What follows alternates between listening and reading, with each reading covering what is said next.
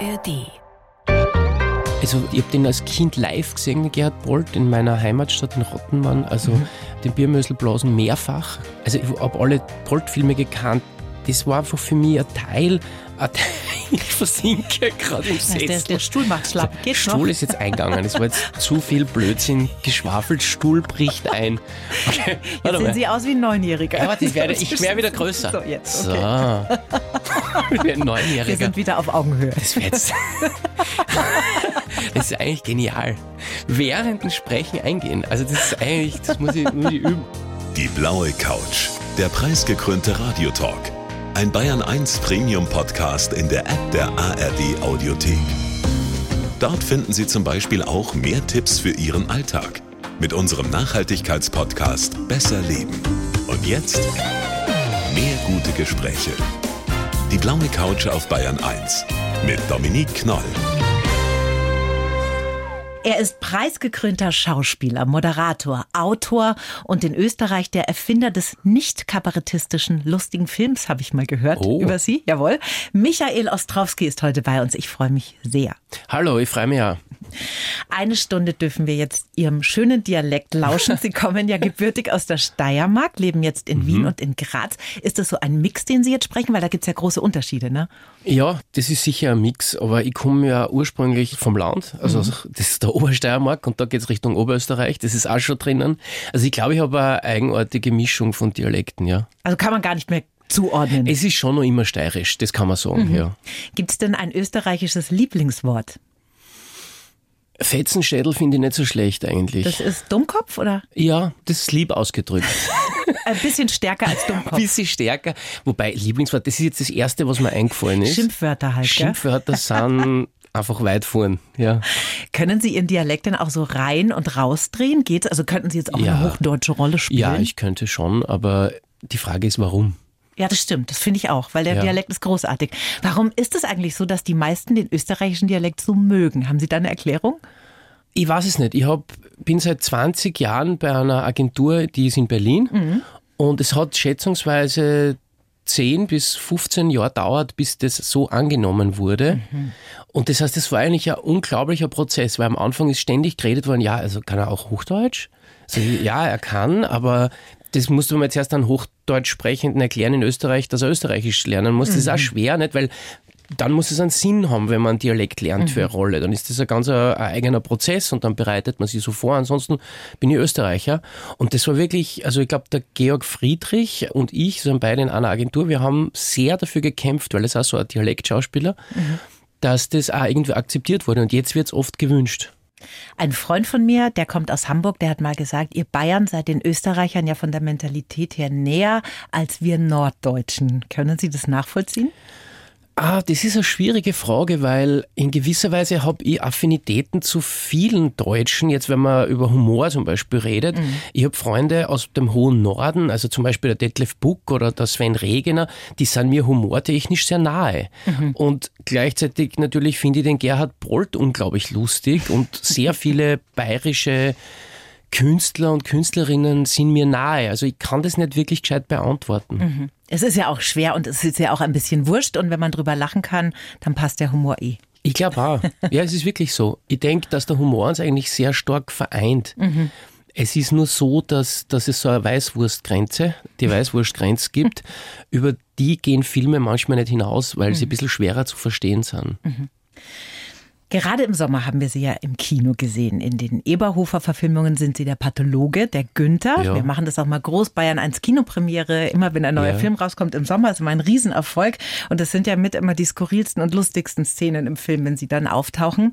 Dabei wollten sie gar nicht so recht Krimis spielen erstmal, oder? Absolut richtig. Ich habe mir gedacht, warum? Also sicher das Langweiligste auf der Welt ist, einen Pathologen zu spielen. Weil was tut der, der sagt, ja, die Leiche lag seit acht Stunden im Gras und daher meistens sind es die Texte, die man halt braucht, unbedingt und das muss halt dann irgendjemand aufsagen. Mhm. Aber dann habe ich das erste Eberhofer Buch gelesen und habe mir gedacht, super Szene. Mhm. Spitze, keine Diskussion, das mache ich.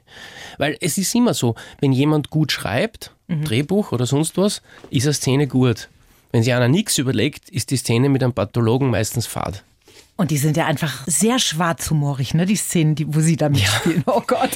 ja, voll, aber das braucht es halt auch. Es, es, es, es gibt ja eh 794.000 Krimis im Fernsehen mhm. und wenn man alles gleich macht, dann, dann ist das langweilig. Und ich glaube, der, der Eberhofer oder die, die Reihe hat es einfach geschafft, genau mit so einem schwarzen Humor irgendwie einen Nerv zu treffen. Mhm. Und und ich habe auch immer Freiheit beim Gestalten der Texte, muss man dazu sagen. Wie ist denn das überhaupt? Weil Sie ja selber auch schreiben, ja, mhm. sind Drehbuchautor, Autor. Ist es dann für Sie immer easy, dass man die vorgegebenen Texte dann aufsagen muss? Oder ist Ihnen das schon wichtig, dass Sie da immer so ein Mitspracherecht auch haben? Ja, mir ist das wichtig, ganz ehrlich. Und es ist auch so, dass von mir ich weiß gar nicht, noch nie verlangt wurde, dass ich einen Text eins zu eins so sage, wie er da steht. Mhm. Also man diskutiert dann schon mal mit einem Regisseur, vor allem wenn der Regisseur selber auch der Drehbuchautor ist, dann hat man einen schwereren Stand, aber ich versuche immer im Sinne der Sache einen Text zu sagen. Und meistens hat es einen Mehrwert, wenn ich sage, okay, ich habe einen Text, das ist die Basis und dann schaue ich, was passiert beim Spielen noch. Also wenn ich spiele, passiert ja noch was Unbewusstes mit mhm. mir und wenn ich das nur einbringen kann, ist das eher ein Plus. Und ich muss sagen, eigentlich fast 100 Prozent der Regisseure sehen das auch so. Mhm. Durch diese Eberhofer-Filme sind Sie ja in Deutschland sehr bekannt geworden. Also die sind ja wahnsinnig erfolgreich gelaufen mhm. bei uns schon die letzten Jahre. Werden Sie da erkannt auf der Straße auch mittlerweile? Ja, gerade vor 15 Minuten bin ich über den Zebrastreifen gegangen, haben sie zwei umgedreht und gedacht, ah, was sagt er? Jetzt sagt er, es ist der Günther. Und dann habe ich gedacht, ja, das ist okay. Also da ist schon eine Wiedererkennung und ein Wohlwollen da, oder? Ja, der, der Vorteil ist, dass ein großes Wohlwollen da ist. Das mhm. muss man einfach sagen. Es ist, das ist was anderes, wenn du sagst, keine Ahnung, ich bin jetzt, man weiß bekannt aus einer tragischen mhm. Serie, irgendwelche Massenmörder oder. Ja, ah, das ist der Massenmörder aus der. Wen, es gibt eigentlich sehr wenig Massenmörder-Serien. Also gibt es eigentlich nur eine, glaube ich. Aber das ist ein Vorteil, wenn man wenn man lustige Sachen spielt. Mhm. Ja, die Leute freuen sich eher. Die grinsen gleich mal, ja. gell, wenn Sie am Zebrastreifen ja. stehen. Ja. Sie haben ein wirklich großartiges Buch geschrieben. Das heißt, Der Onkel ist letztes Jahr schon rausgekommen. Einen Film gibt es auch dazu. Darüber sprechen wir noch, weil es ist wirklich eine außerordentlich gute und lustige, tolle Geschichte. Aber jetzt habe ich erstmal was für Sie zu tun. Wir schreiben jedem Gast einen Lebenslauf. Einen blauen Couch-Lebenslauf okay. haben wir auch für Sie gemacht und ich darf Sie bitten, den mal vorzulesen. Darf ich jetzt den Text ändern? Jawohl. Nein, jetzt sind wir ganz streng. Der wird vorgelesen, okay. gell? Zack, zack. Okay, dann mache ich das jetzt. Ich heiße Michael Ostrowski und I am looking for the real Kasperl. Oder anders gesagt, ich bin halt der Ösi, der sich nichts scheißt. In Österreich bin ich ein Superstar, in Deutschland liebt man mich für meine skurrilen Krimirollen. Oft höre ich hinter meinem Rücken, ui schau, da ist der Günther. Naja. Geprägt haben mich vom Humor der Gerhard Bolt, zwei Uniprofessoren in Oxford und New York und mein Freund Michael Klawocker. An meiner Figur Mike Bettini habe ich mehr als 13 Jahre gearbeitet und hoffe, dass der Halunke auch in Deutschland noch den großen Durchbruch schafft. Ansonsten wünsche ich mir, dass die Welt wieder zur Vernunft kommt und dass wir wieder mehr im Einklang mit der Natur leben. Mein geheimer Traum, einmal über das Oktoberfest gehen, ganz ohne Menschen. Das wird wohl ein Traum bleiben. Oder es ist ein Albtraum. So. Was sagen Sie zu diesem Lebenslauf? Mm, das finde ich gut. Hm? Das finde ich gut. Ja, ja. Das mit den zwei Uniprofessoren ist halb wahr, aber es mhm. stimmt. Halb. Also die haben auf alle Fälle eine Rolle gespielt in ihrem Leben. Ja, also es war, es war in dem Fall ein Professor in Oxford und mhm. in New York war es ein Schriftsteller, der an der Uni einen Vortrag gehalten hat, mhm. was ist wurscht ist eigentlich und gesagt hat, geh weg von der Uni, wenn du kreativ sein willst. Mhm. Und das haben Sie dann auch gemacht, aber einen ja. Abschluss gab es schon noch vorher, oder? Irgendwann? Ja, ich war ja brav. Ich habe eine Diplomarbeit geschrieben in, auf der Amerikanistik und dann habe ich sogar noch ein Stipendium gekriegt für Doktorarbeit und mhm. da habe ich aber dann während der Stipendienzeit schon mein erstes Drehbuch geschrieben. Mhm, da ging es dann schon los. Ja. Wir müssen, glaube ich, gleich mal erklären, was es mit diesem Satz I'm looking for the real Kasperl auf sich hat. Ich suche nach dem wahren Kasperl. Was bedeutet das denn? Ich habe in England studiert, das war so ein Austauschjahr in Oxford einfach und da habe ich halt auch so einen Theaterkurs belegt und dann hat der Professor gefragt, so am Anfang, also jeder soll halt einen Satz schreiben, warum er in diesem Drama-Kurs jetzt da irgendwie ist. Und ich habe mir gedacht, okay, schreibe einen Blödsinn hin, weil ich eigentlich generell das alles nicht so ernst genommen, mhm. war überhaupt nicht davon beseelt, irgendwie Schauspieler zu werden. Also wirklich nicht. Und da habe dann eingeschrieben, I'm looking for the real Kasperl. Und habe mir gedacht, soll er mal dran kiefeln, der Herr Professor. Haben die Kasperl denn verstanden, das ja, Wort? Naja, eben. Ich habe mir gedacht, der hat keine Chance, nicht, dass ja. er irgendwie weiß, was das ist. Und dann hat er mich tatsächlich als einzigen nach der Stunde zu sich gebeten und hat gesagt, ja, also, dass er halt auch absolut an der Kasperl-Figur interessiert ist, weil er interessiert sich auch für Commedia dell'arte und der ah. Kasperl ah. und das ist ja eine berühmte. Und dann habe ich mir gedacht, das gibt's jetzt nicht, das gibt's jetzt nicht, ich schreibe einen Blödsinn hin. Und das nimmt er ernst. Und das Lustige ist aber, dass ich eigentlich, glaube ich, viele, viele Jahre später draufgekommen bin, dass mich das wirklich beschäftigt. Mhm. Also es ist tatsächlich eine Beschäftigung mit einer Figur, nennen man jetzt Kasperl oder Hans Wurst oder mhm. Till Eulenspiegel oder was weiß ich, eine Figur, die Dinge hinterfragen kann auf eine ganz eigenartige Weise. Mhm. Fast immer mit einem Humor, also immer mit Humor, immer auch mit einem Sprachwitz und eigentlich aus einer Underdog-Position heraus. Also, wie soll ich sagen, der der die Mächtigen hinterfragen kann. Also eine komische Figur, ja. die sich gegen Machtstrukturen ja. richtet, so ein ja. bisschen, oder? Das ist der Kasperl mhm. eigentlich. Und er ist auch kein Braver. Also der Kasperl ist nicht brav, der ist nicht angepasst, der macht da Blödsinn.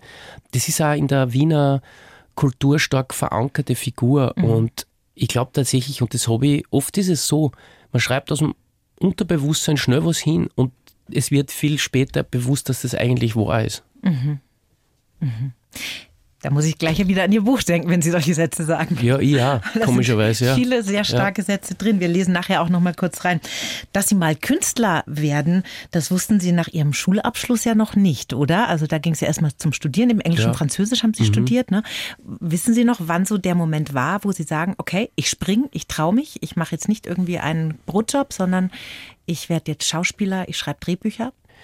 Es hat nicht den einen Moment gegeben, es war eine, sukzessive Hinwendung zum Theater. Ich habe in Graz eine super Theatergruppe getroffen, bei der ich dann von Anfang an eigentlich dabei war, also seit dem zweiten Studienjahr, das ist das Theater im Bahnhof.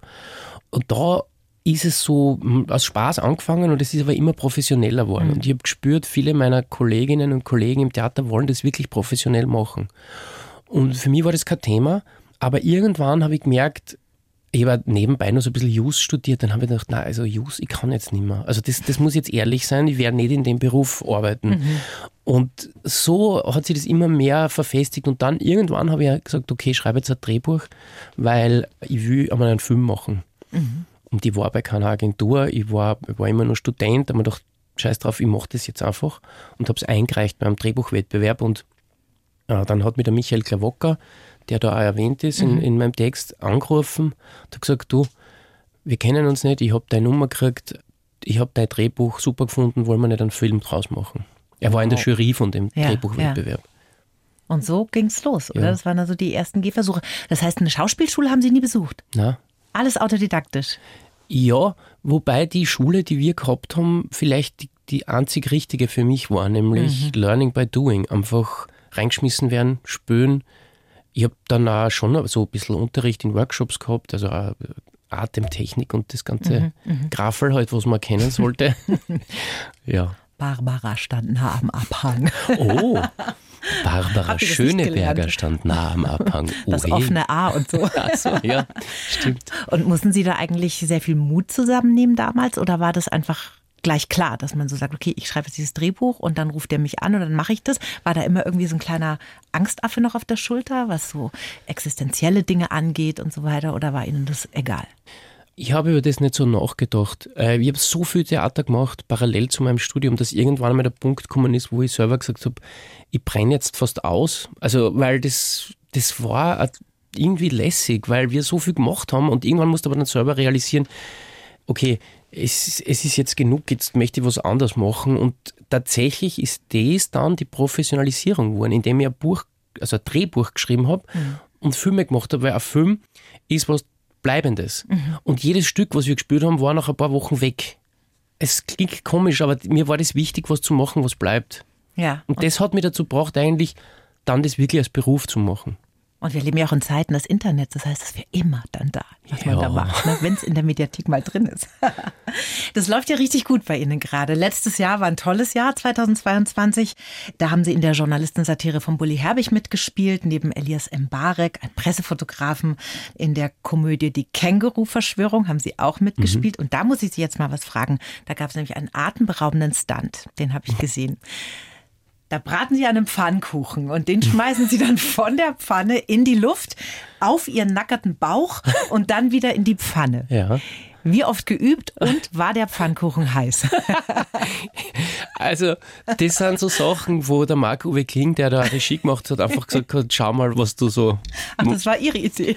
Ja, das, also sie hat einfach gesagt, mach mal, was fällt da ein, so ungefähr. Mhm. Also, und das muss ja ein guter Regisseur machen, oder? Er muss am Schauspieler sagen, schau, das sind jetzt die Zutaten und du machst das mal.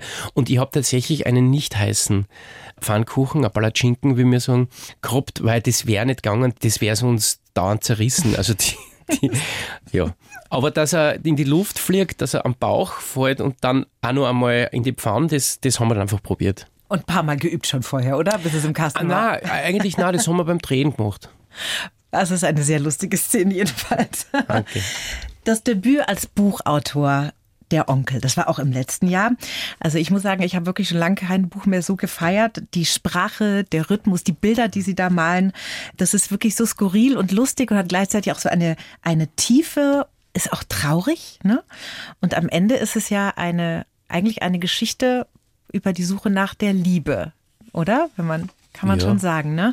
Die Hauptfigur im Buch ist Mike Bettini, ein Spieler, Streuner, würde ich mal sagen. Vielleicht können Sie mal ganz kurz was zur Story erzählen von dem Mike.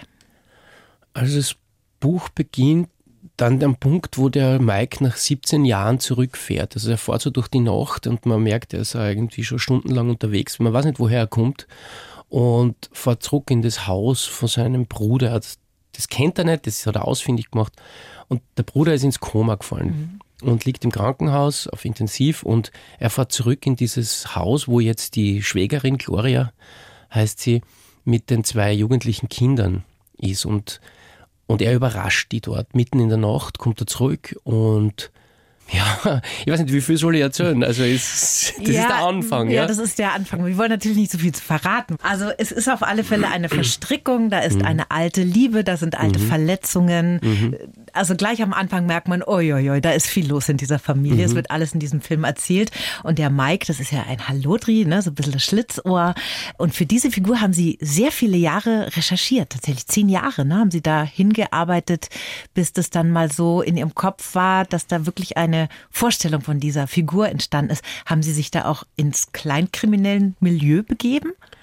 Also der Ausgang war die Idee, dass ein Typ, den man, wo man nicht weiß, was hat der vor, sie in eine gut bürgerliche Familie schleicht. Mhm. Und irgendwann einmal ist uns tatsächlich erzählt, von einem Bauern erzählte Parabel, also eine Tierparabel eigentlich dazwischen gekommen, die wir einbaut haben, nämlich ein Habicht kommt und landet vor dem Hühnerstall mhm. bei den Hühnern. Und der Bauer sieht es und dieser Habicht geht dann mit den Hühnern in den Stall hinein. Und der Bauer läuft hin und tragt den raus. Und wir haben uns immer gefragt, was ist im Stall passiert. Und mhm. komischerweise, es ist eine wahre, based on a true story.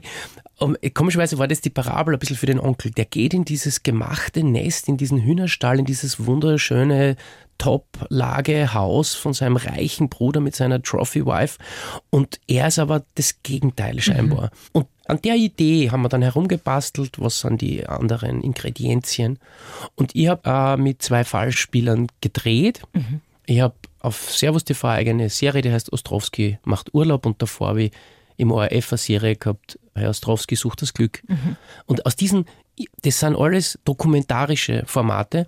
Aus dieser Doku-Arbeit habe ich mit den Falschspielern, Trickbetrügern, äh, Spielern, spielsüchtigen Menschen mhm. Kontakt gehabt und habe mich mit denen getroffen, habe viel mitgeschrieben und so.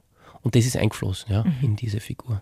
Weil Sie gerade schon erzählt haben von dieser wunderbaren Parabel von dem Habicht. Das ist auch wirklich einer meiner Lieblingsdialoge. Der ist gleich im Klappentext. Ich darf Sie mal bitten, den kurz vorzulesen, weil okay. der ist einfach, der steht für mich auch so für dieses Buch, für diese Dialoge, die erst so ganz einfach daherkommen und hinten raus dann so einen Wumms kriegen. Schön. Also das ist eine Szene, wo der Mike mit einer Kellnerin im Bett liegt. Mhm. Wenn ein Habicht einmal weiß, wo deine Hühner sind, dann kommt er immer wieder zurück, bis alle Hühner tot sind, verstehst du? Sie drehte sich zu ihm. Mike blies den Rauch aus. Ja, aber willst du ihm das vorwerfen? Was soll er denn sonst machen, der Habicht? Fernsehen? Er gab ihr die Zigarette, sie nahm einen tiefen Zug. Er könnte auf Urlaub fliegen. Mike schaute auf die Decke, er blickte in den Himmel, blau-schwarz mit einem Schuss rot. Niemand, der hungrig ist, macht Urlaub. ein großartiger Dialog. Wie lange haben Sie hingeschrieben an das Buch? Ähm, fünf Monate. Fünf Monate, Monate nur? Echt? So schnell? Das hätte ich jetzt nicht gedacht. Zehn Jahre recherchiert und dann in einem halben Jahr weg. Ja. Weggeräumt. nicht schlecht. Das war ja schon viel da. und wenn Sie schon mal da sind, habe ich noch eine Lieblingsstelle aus dem Buch. Der Mike, der hat gerade ziemlich viel Geld beim Würfeln abgezogen, kann man sagen. ja. Geht danach in eine Tankstellenbar ein Trinken und vor dem Quickie mit besagter Barfrau geht es um seine weißen Schuhe. Haben Sie die heute eigentlich? Ja, oh, halt blaue an, aus dem Scheiß. Die sind so cool. Das sind so weiße Stiefeletten. Schauen Sie mal, ich habe das hier mhm. kurz angestrichen. Vielleicht können Sie kurz diese Stelle neu. noch vorlesen, weil das ist auch einfach eine wunderbare Stelle. Er hört die Kellnerin hinter sich näher kommen, klopft seine Stiefel aneinander, weißes Leder aus Madrid, Original 70er Jahre. Einer alten Freundin hat er die abgeluchst. Tagelang hat er sie bearbeitet, ihm diese Schuhe zu überlassen. Sie hatte sich gewehrt anfangs. Nein, nein, niemals. Die kannst du nicht haben. Die gehören ja gar nicht mir. Die gehören doch dem Ding, dem Dings. Ich muss sie retournieren. Der wird mich umbringen. Die brauchen neue Reißverschlüsse. Die sind doch kaputt. Ich kann's dir nicht geben. Nein aber nach zwei Wochen war sie mürbe geworden, unter dem Druck seiner Argumente und seiner Hände, sanfter Druck, angenehm und eindringlich, so hatte er mit ganzem Körpereinsatz für seine Stiefel gearbeitet. Nichts ist so sanft wie der Druck der eleganten Lände. Was für ein Satz! Das ist, das ist sehr großartig. lustig. Über den Satz habe ich mit meiner Lektorin tatsächlich lang diskutiert. Weil? Sehr interessant. Nein, also nicht nur über den Satz, sondern über diesen, über diesen Absatz. Es gibt, wir haben nicht über viel diskutiert. Mhm. Über den, weil sie gesagt hat, man muss aufpassen, dass am Anfang, ist relativ am Anfang, mhm. der Mike nicht rüberkommt, dass jemand der Frauen quasi unterdrückt oder ah. körperlich. Äh, das ist ja echt interessant. Ich habe das jetzt eher wie eine sehr charmante Verführung wahrgenommen. Ja, es ist eben, ja, ich habe zu ihr gesagt, der Mike ist einer, der, das kommt dann im Buch dann auch irgendwann mal vor, der einfach die ganze Zeit bei irgendwelchen Menschen übernachtet, lebt. Er lebt mhm. in seinem Auto, der wohnt in seinem Ford Escort mhm. und hat kein fixes Heim und immer wieder nehmen ihn Frauen auf. Und das erfährt man nur so in kurzen Rückblenden quasi im Buch. Und er ist jemand, der eben so lebt. Er will die Stiefel haben und die Frau hat die Stiefel und jetzt muss er sie bearbeiten. Er muss sie auf allen erdenklichen Orten bearbeiten, dass er sie kriegt. Auch mit seiner Lende. Ich finde den Satz großartig. Diese Schuhe, wie sind die an den Mike gekommen? Gab es da ein lebendiges Vorbild für? Mhm. Das sind so weiße, ich weiß nicht, so Lacklederstiefeletten, also ja, echt schräg für einen Mann. wirklich, ja. Ja, das kann ich wahrscheinlich nicht wirklich genau erzählen, weil es ist ähnlich wie im Buch, aber nicht ohne Druck der sanften Lände. Also tatsächlich habe ich eine Filmausstatterin ja. wirklich genötigt, mir diese Stiefel zu überlassen. Also gesagt, das war einfach schockverliebt in diese Schuhe. Und ja, ich wusste, die brauche ich für den Film. Das geht nicht. Und die gesagt, das gerne war ein Fundus. Und ich gesagt, diese, es ist wirklich über Wochen. Also das, schau, so ist die Realität mhm. dann eingeflossen. Mhm. Ja. Mhm. Und die kann man ja auch anschauen, die Schuhe, denn es gibt auch einen Film zum mhm. Buch mit Starbesetzung. Also es ist krass. Simon Schwarz ist dabei, kennen wir auch aus den Eberhofer-Krimis. Ja. Anke Engelke und Gerhard Polt. Und von den beiden weiß man ja, die sind total wählerisch mit ihren Rollen. Wie sind Sie denn an die Anke Engelke gekommen? Kannten Sie die schon vorher? Ähm, nur flüchtig. Also wir haben einen gemeinsamen Drehtag mal gehabt in Südafrika für tödliche Geheimnisse, glaube ich. Das war so ein Mehrteiler, wo sie eine Hauptrolle gespielt hat und ich habe nur so eine äh, Zweitagesrolle mhm. gehabt. Aber da war das irgendwie so, dass das sehr interessant war. Wir haben uns zur Leseprobe getroffen und ich bin die Texte durchgegangen mit der Regisseurin auch zusammen und wir sind am, am, nächsten, am nächsten Tag auf einem Markt in, in Kapstadt gewesen. Dort mhm. haben wir unser Basislager für den Dreh gehabt. Und ich rede dann so mit dem Typen, der dort das Catering macht und sagt, du, und euer Gemüse, das kriegt ihr aus Europa teilweise und so wird das importiert, weil da ist es in dem Film genau darum gegangen, dass die EU Afrika teilweise zwingt, europäische Sachen zu importieren. Also es ist um so ein Gefälle, mhm. Macht, Kolonial. Und er sagt, nein, nein, wir bauen das alles selber an und so. Und ich sage, scheiße.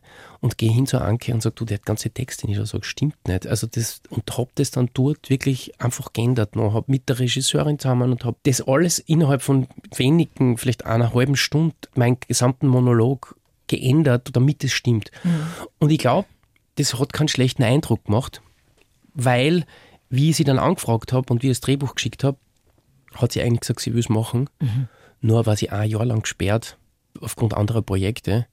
Und äh, ich habe schon immer gewusst, was ich machen soll und habe sie dann zufällig wieder getroffen und habe gesagt, Anke, hi.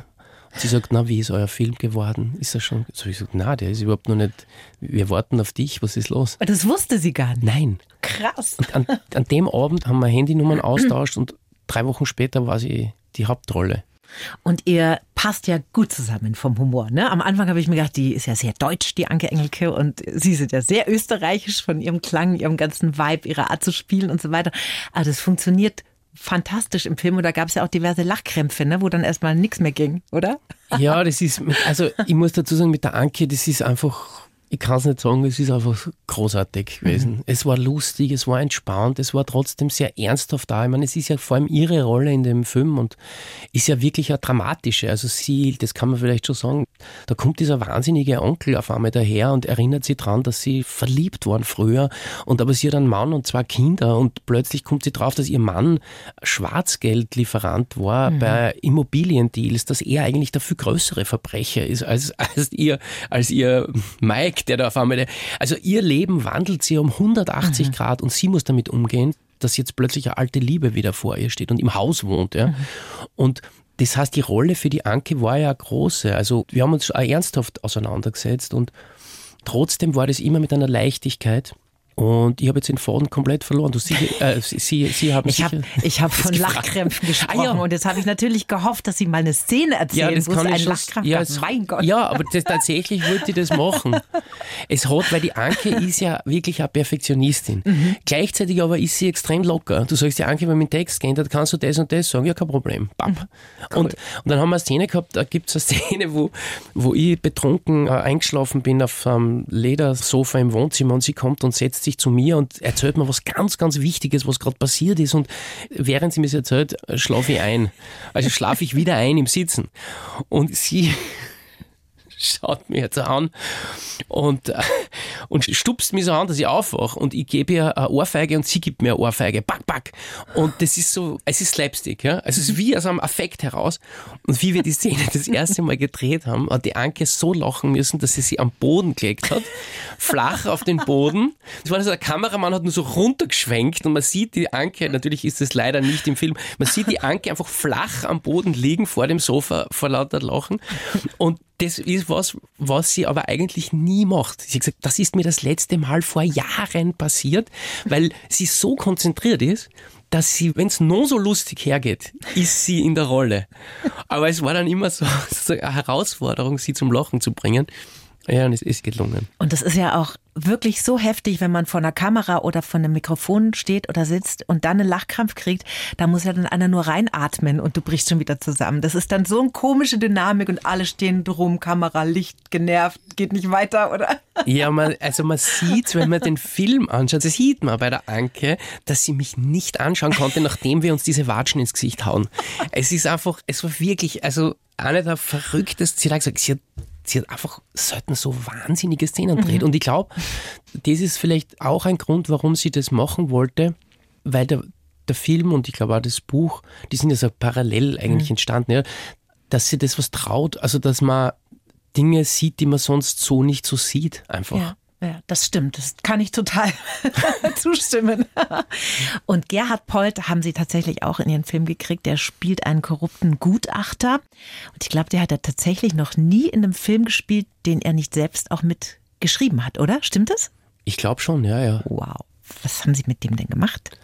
Wir, erstens einmal bin ich unfassbar dankbar, dass er das gemacht hat. Mhm. Das muss ich einfach sagen. Und ich kenne ihn seit einigen Jahren. Wir haben zusammen einmal einen Film gemacht und Action. Also da war ich dabei und habe ein bisschen eben mit ihm im Vorfeld getroffen. Und wir haben immer wieder kleine Sachen zusammen gemacht und sind immer in Kontakt. Wir haben eine, eine japanische Serie auf Bayerisch und Österreichisch synchronisiert gemeinsam. Die Froni aus Kawasaki. Ja, es ist so, wie es klingt. Es ist vollkommen irre. Und haben tatsächlich, ich habe immer wieder mal kleine Szenen mit ihm gespielt und wir haben uns nie aus den Augen verloren, sagen wir so. Mhm. Und irgendwann mal war ich in München und habe ihm erzählt, dass wir gerade dieses Drehbuch schreiben zum Onkel und habe ihm gesagt, was ich vorhabe und dann habe ich ihm das geschickt das Drehbuch und, und er hat mir angerufen und gesagt, dass er das sehr gern spielen würde, ja. Mhm. Und den Gerhard Polt, den fanden Sie ja schon als sehr junger Mensch ziemlich gut, oder? Wie ist denn das dann, wenn man mit so einem, sag ich mal, Idol vor der Kamera steht? Hat man da ein bisschen Ladehemmung oder sehr großen Respekt oder hat sich das damit erledigt, wenn man sich dann kennenlernt und normal redet miteinander und so? Ich glaube, das genau so. Das mhm. geht dann irgendwann über. Also ich habe den als Kind live gesehen, den Gerhard Polt, in meiner Heimatstadt in Rottenmann, also mhm. den Biermöselblasen mehrfach weil es Gott sei Dank einen Kulturverein gegeben hat, der solche Leute äh, geholt hat in den Ort und, und ich habe fast wie im richtigen Leben teilweise auswendig kennen. Ich habe es auf Kassette gehabt, auf CD, als Filme. Also ich habe alle Polt-Filme gekannt, das war einfach für mich ein Teil, ein Teil ich versinke gerade im Sessel. Der, der, Stuhl macht schlapp. Geht Stuhl noch? ist jetzt eingegangen. Es war jetzt zu viel Blödsinn geschwafelt. Stuhl bricht ein. Okay, jetzt sehen. Sie aus wie ein Neunjähriger. Ja, warte, ich werde, ich werde wieder größer. So, jetzt. Okay. So. Ich Neunjähriger. Wir sind wieder auf Augenhöhe. Das, jetzt, das ist eigentlich genial. Während dem Sprechen eingehen. Also das ist eigentlich, das muss ich, muss ich üben. Warte, ich kann das nochmal. Ich hoffe, es liegt nicht an mir. Naja, es ist die, die Ehrfurcht vom Bayerischen Rundfunk. Na, also der, der, Gerhard Bolt ist einfach ein wahnsinnig lieber mhm. Mensch.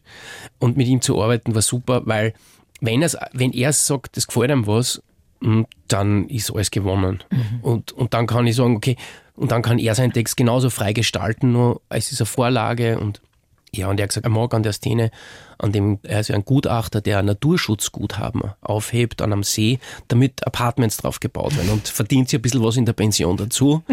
und, und das war so lustig, das war mit dem Helmut Köpping, mit dem ich zusammen das Drehbuch geschrieben habe, der da immer sehr involviert war und Co-Regie gemacht hat beim Onkel. Mhm. Der hat dann irgendwie gesagt, das wäre super, wenn es da eine Szene gibt, die man so noch nicht gesehen hat, eine Korruptionsszene. Und ich habe dann ihm gesagt, es wäre einfach geil, wenn den seine Frau mitkommt, während der. Die sitzt daneben im Auto und macht irgendwas ganz Banales. Ist die was? Ich weiß es gar nicht mehr. Das ist völlig absurd. Nein, sie sitzt einfach am Beifahrersitz. Also der, der Mike setzt sie hinten ins Auto, vorn sitzt der in seinem Mercedes und daneben sitzt seine Gattin und tut eigentlich nichts die ganze Zeit. Sitzt einfach nur daneben, während die dort an Korruption sein Schmiergeld austauschen. Und das, also ich finde solche Sachen, mhm. am Schluss prosten sie sich alle zusammen, mhm. weil der Mike Einen Nussschnaps mitgenommen hat. Und das, zum Beispiel sowas mag ich. Ja. Das sind so Dinge, und das mag der Gerhard Bolt, glaube ich, auch sehr. Und da, da treffen wir uns, ja. Die Absurdität. Das ist auch eine echt lustige Szene.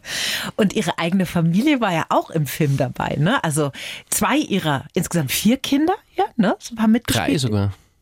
Die Kleine die war ja auch kleine, dabei. Ja. Die mhm. war zwei bei den Dreharbeiten. Ja, nicht einmal eineinhalb war die, ja. Ganz süß. Das ist ihre Tochter, ne? Ja. Die hat ein Kleinkind gespielt. Ich glaube, sie hat sogar ein Wort gesagt, oder? Sie hat gesagt, die Dai. Genau. Ein ganz entzückendes Mädchen. Und ihre Tochter und ihr Sohn, die sind im Teenageralter ne, mhm. gewesen bei den Dreharbeiten. Und die haben auch mitgespielt. Wie mhm. kam es denn dazu? Haben die Ambitionen schauspielerisch schon immer gehabt? Das war eigentlich wie so vieles Zufall. Es war Lockdown, der erste 2020 und wir haben Castings gemacht, Online-Castings mit der Casterin für Jugendliche. Und die Casterin hat gesagt, es hat überhaupt keinen Sinn, Jugendliche zu casten zu früh. Weil mhm. ein 14-jähriger, der Sohn musste ungefähr 13, 14 sein, die Tochter so 17, 18, weil ein 14-jähriger sie in drei, vier Monaten so verändern kann. Mhm. Es ist wirklich, es ist lustig, ich habe auch was gelernt, ja. Und dann hat die schon angefangen zu casten, Online-Castings und irgendwann sagt dann mein 13-jähriger Sohn, ja, wie ist eigentlich so ein Casting? Was macht man da? Dann habe ich gesagt, pass auf, sie haben gerade bei mir gewohnt, es war Lockdown, es war Katastrophe, sie haben nur gestritten miteinander, die Kinder, die haben mit ihrer Mutter gestritten, das wäre perfekt für die Rollen, weil dann habe ich gesagt, macht ein Casting, Jetzt, ich filme euch mit dem Handy, das sind die Szenen und dann haben sie es gemacht und es war überzeugend, weil, weil sie einfach ein echtes Geschwisterpaar waren. Mhm. Und das ist, es war für mich schwierig, sie zu besetzen, wenn ich ehrlich bin, weil alle gesagt, also das ist halt so, nicht? wenn du deine eigene Familie wenn du auch noch besetzt, dann das klingt zwar irgendwie lässig, aber in Wahrheit ist das viel mehr Stress. Mhm. Weil wenn das nicht hinhaut, dann bist du der Trottel, also ich. Weil dann, ihre Partnerin war ja auch dabei, ne? Ja, die war auch noch dabei. Schauspielerin also, Hilde Dahlig, ne? Ja, aber mhm. die war tatsächlich schon seit vielen Jahren, für sie haben wir die Rolle geschrieben, mhm. weil das war irgendwie klar. Und für den Simon Schwarz auch, die mhm. spielen ein Paar auch ein ganz wichtiges Paar in dem Buch und in dem Film sind die Nachbarn. Also gibt es so das reiche Haus vom Immobilienanwalt und seiner Frau und dann gibt es dieses bisschen ärmere Haus gegenüber von einem Polizisten und einer Krankenschwester bewohnt und da gibt es immer ganz enge Verstrickungen auch, weil der mhm. Polizist eben so ein Neurotiker ist. Aber für eure Familie war es eine gute Erfahrung? Da gab es dann keine ja. zerbrochenen Scherben danach oder sowas? Na, es war wie soll ich sagen, es war wahnsinnig beglückend, mhm. weil meine Kinder, die wenig von meinem Beruf mitbekommen haben, ich habe immer versucht, Privatleben, mein Familiendinge rauszuhalten aus dem, mhm. haben das erste Mal gesehen, was es heißt, einen Film zu drehen. Und sie haben gesehen, was das für Arbeit ist, wie die Arbeit vonstatten geht und wie schön das auch ist und wie anstrengend. Und sie haben sich ja so mit der Anke so gut verstanden, weil sie immer die Kinder der Anke gespürt und mhm. also es haben so viele Sachen gestimmt und ich habe zuerst Angst gehabt, nach Scheiße, wenn ich jetzt mit meinem Burm, da gibt es ja Szenen, wo der Onkel Mike in den Wald geht, schießen und so und, und also wenn ich mit meinem Sohn spiele, ist das komisch, aber in Wirklichkeit war es viel besser, weil man natürlich viel näher ist und sie mehr traut auch. Mhm. Glauben Sie denn, das hat irgendwie so den Blick Ihrer Kinder auf Sie so als Vaterfigur verändert irgendwie, dass Sie danach gedacht haben, wow, unser Vater, cool, was der da macht, toll. Das weiß ich nicht. Das kann ich nicht sagen. Aber es hat sicher was verändert, dass sie gesehen haben, wie die Arbeit ausschaut. Mhm. Mehr kann ich nicht sagen, weil das, da muss man sie fragen. Mhm. Ich glaube, sie haben Freude gehabt an der Arbeit und sie haben gesehen, dass das was ein Privileg ist, sowas machen zu dürfen. Und ich glaube, sie haben es wirklich gut gemacht. Also das war das Wichtigste. Super haben sie es gemacht. Ich war wirklich schwer beeindruckt und gar nicht ja. glauben, dass das ihr Debüt war. Ne? Das ja. war ja toll, echt toll gemacht. Wir haben jetzt über einen Film geredet und von einem Film geschwärmt. Den gibt es als Blu-ray und als DVD. Ja, also wir arbeiten tatsächlich gerade dran, dass der mal in Deutschland rauskommt. Mhm. Und ähm, er ist ein bisschen so ein Corona-Opfer, weil er direkt nach dem Lockdown in den Kinos war in Österreich. Und das war eine schwierige Zeit fürs Kino, mhm. generell auch in Deutschland natürlich aber irgendwie wartet der Film noch auf seinen Release mhm. in Deutschland und ich finde, der wartet dringend. Da machen wir jetzt ein bisschen Druck. Aber bis dahin gibt es das Buch und das kann ich auch mhm. allen sehr ans Herz legen. Wir müssen noch zwei Dinge klären aus Ihrem Lebenslauf, die mich wirklich noch brennend okay. interessieren. Mein geheimer Traum, einmal alleine über das Oktoberfest zu gehen. Wo kommt das denn her? Ach, das war einfach nur gesagt, weil ich war das erste Mal heuer, ich habe gedreht, äh, ein Krimi aus Passau. Mhm. Das drehen wir meistens in München und eben in Passau und ich war da am Oktoberfest das erste Mal. Und Okay. Ja, ich meine, was soll ich dazu sagen? ja. Weißt du? Zu viele Menschen. Also das war, ich habe vom alten bis zum neuen Teil, glaube ich, eine Dreiviertelstunde braucht. Also mhm. es war so verrückt, dass ich mir gedacht habe, bist du deppert? Und dann haben sie gesagt, ja, du bist in einem kleinen Zelt und im kleinen Zelt waren, glaube ich, 9000 Menschen. Also ich war geflasht und das ist ja. nur so frisch und präsent. Deswegen mhm. habe ich gesagt, wenn man vorstellen, alleine über das Oktoberfest zu schlendern. Ja, wer weiß, ne? Wenn die Karriere noch weitergeht, vielleicht geht es ja mal. Ja. Wiesen absperren für den Herrn Ostrowski. Ja. Am 20. November sind Sie in München mit Anke Engelke. Ja. Mit dem Buch. Was wird denn das dann? Eine Lesung? Oder was passiert da auf der Bühne? Ja, es ist eine Mischung. Also wir haben eine Liveband, das ist, muss ich immer dazu sagen, weil mein Ansatz war, wenn ich auf Tour gehe mit dem Buch, dann muss es mit Musik gemeinsam sein. Und es gibt äh, bei dem Film einen, finde ich, wahnsinnig schönen Soundtrack und der wurde komponiert von Cebo Adam und der ist auch live auf der Bühne, der spielt äh, Gitarre und Bass und die Lin, Lin Bender spielt Schlagzeug, Keyboard, Sounds und wir kreieren quasi eine Atmosphäre, mhm. tatsächlich. Es ist äh, die Musik, die wird immer wieder verwoben mit dem Text und ich singe einmal und die Lin singt und die Anke singt und wir, es geht ineinander über.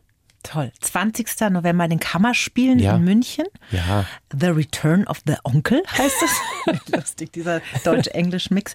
Und zum Schluss ähm, noch eine Frage, die jeder Gast von mir bekommt, auch Sie. Was würden Sie im 20-jährigen Ich aus heutiger Sicht gerne sagen? Wow. Ähm. es kommt alles anders, als du glaubst, aber in dir warst du es eh schon. Sehr gut. Michael Ostrowski, heute unser Talkgast. Danke, dass Sie da waren. Ich fand es ein tolles Gespräch. Alles Gute für Sie. Danke für die Einladung, war wirklich sehr lässig. Die Bayern 1 Premium Podcasts. Zu jeder Zeit, an jedem Ort. In der App der ARD Audiothek und auf bayern1.de. Bayern 1 gehört ins Leben.